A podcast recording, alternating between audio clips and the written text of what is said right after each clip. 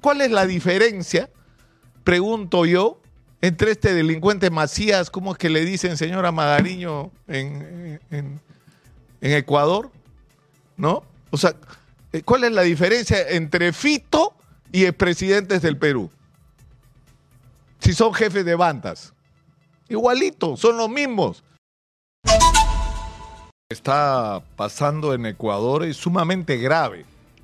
No solo por el, eh, lo que implica para nuestros hermanos ecuatorianos el enfrentar una situación tan extrema como que grupos de delincuentes no solamente fugan de las cárceles, incendian vehículos en las calles, toman el control de avenidas, sino que toman canales de televisión e interrumpen transmisiones en vivos. La situación es de, de total descontrol.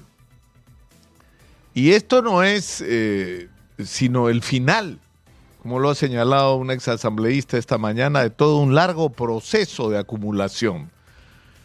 Eh, y yo creo que esto que está pasando en Ecuador nos tiene que llevar a reflexionar sobre lo que nos está pasando a nosotros y sobre cuál es el destino que nos espera si no corregimos todo aquello que está en el origen de estos males. El problema no es que haya narcotráfico, ni haya actividades delictivas y el gota a gota y, y las extorsiones. El problema es mucho más profundo que ese. El problema es que hay, por así decirlo, eh, gente que puede ser reclutada, no individual, sino masivamente para estas organizaciones. Hay miles, sobre todo de jóvenes, dedicados hoy a actividades criminales. Y nuestros políticos son tan estúpidos que no se les ocurre otra cosa que frente a, para solo dar un caso, el robo de celulares, deciden que a los chicos que con su moto cometiendo actos criminales imperdonables que tienen que ser castigados, por supuesto, se les dé cadena perpetua. Resolvieron el problema, ¿no? Del robo de celulares con moto. No han resuelto un carajo, es igualito lo del robo de celulares y no le pegan a quienes tienen que pegarle, que son los dueños de esas organizaciones. O cuando hablan de la minería informal y la minería ilegal, que están extrayendo material y dañando, y, persiguen, agobian y sobornan y coimean, ¿no es cierto?, a, los mineros informales e ilegales, pero no le pegan a los grandes. ¿Qué creen que pasa ustedes con el mineral extraído? por miles de toneladas en el Perú. ¿Qué creen que pasa con ese mineral? Una canal eh, se lo llevan los bolivianos y lo presentan como suyo, pero el otro es que empresarios de cuello y corbata que viven en los mejores barrios de la ciudad de Lima compran ese mineral y hacen un proceso perverso de blanqueo de ese mineral, lo formalizan entre comillas y lo exportan sin asco y esos no son delincuentes y a eso nadie los persigue. Exitosa. Entonces, a, lo que quiero ir es que tenemos, que es a donde quiero llegar, ¿por qué hay tanto joven arrastrado a acciones eh, delictivas como el robo de celulares? ¿Por qué hay tanto joven y algunos que ya no son tan jóvenes dedicados a la minería ilegal incluso? ¿Por qué hay tanta gente dedicada al narcotráfico? ¿Por qué? ¿Qué cosa es lo que está pasando? ¿Qué es lo que convierte a esas actividades ilegales en una opción para la gente? Porque no hay otras. Porque no hay otras. Porque el 80% de la economía en el Perú es informal y buena parte de esa economía es ilegal, que es lo que no se quiere decir directa y claramente. Y cuando hablamos, por ejemplo, de que en el Perú había, había un millón y medio de ninis antes de la pandemia, ¿ahora cuántos hay? Un millón ochocientos. ¿No me saben lo que significan los ninis para los que todavía no se enteran? Ni estudia, ni trabaja, ni, ni. ¿Y quiénes son? Chicos, entre los 15 y los 28 años a los que la sociedad no les ha dado ninguna oportunidad, que vienen muchos de ellos de familias disfuncionales que han recibido una educación que es una porquería, que en muchos casos ni siquiera la han culminado y que por lo tanto no están calificados desde el punto de vista laboral para nada.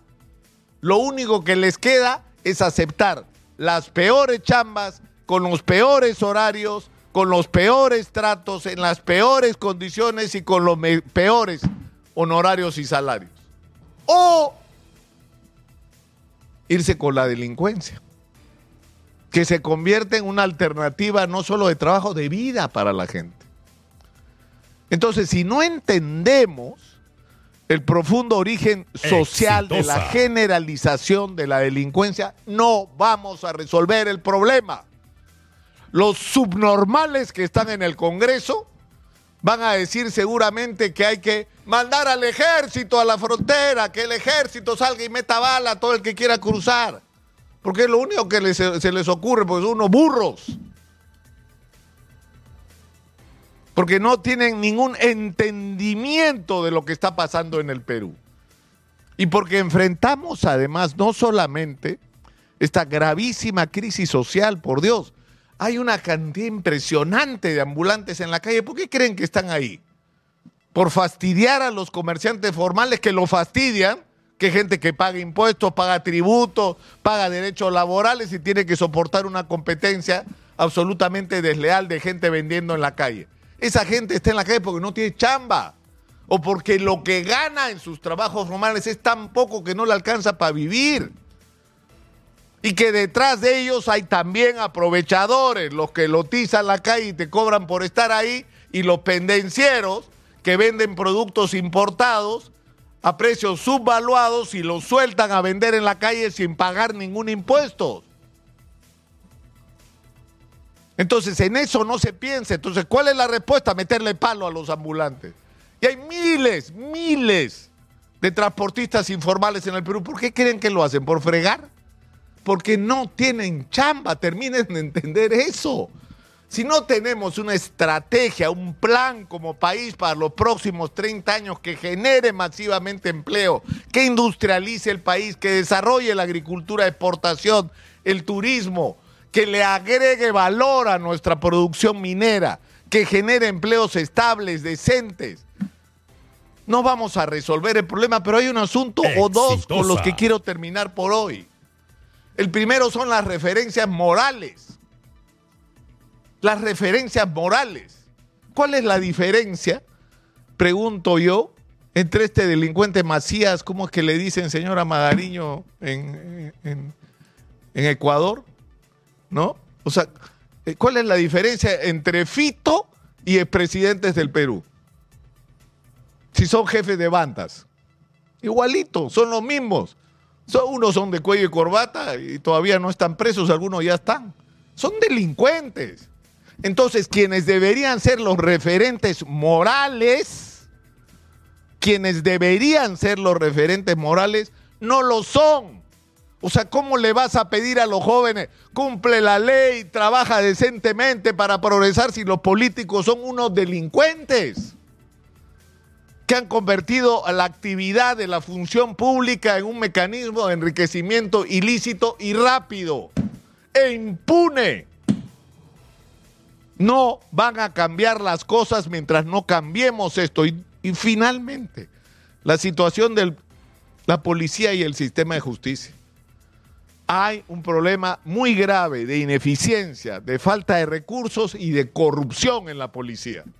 Y hay que agarrar el toro por las astas y resolver este problema.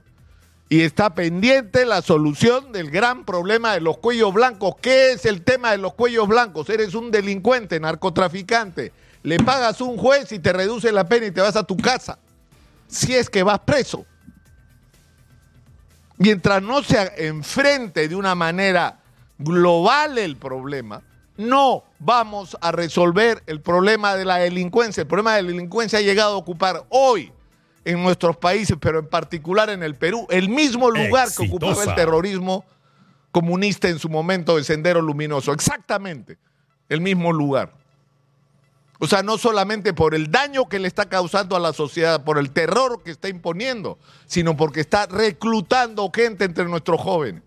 Y eso hay que pararlo.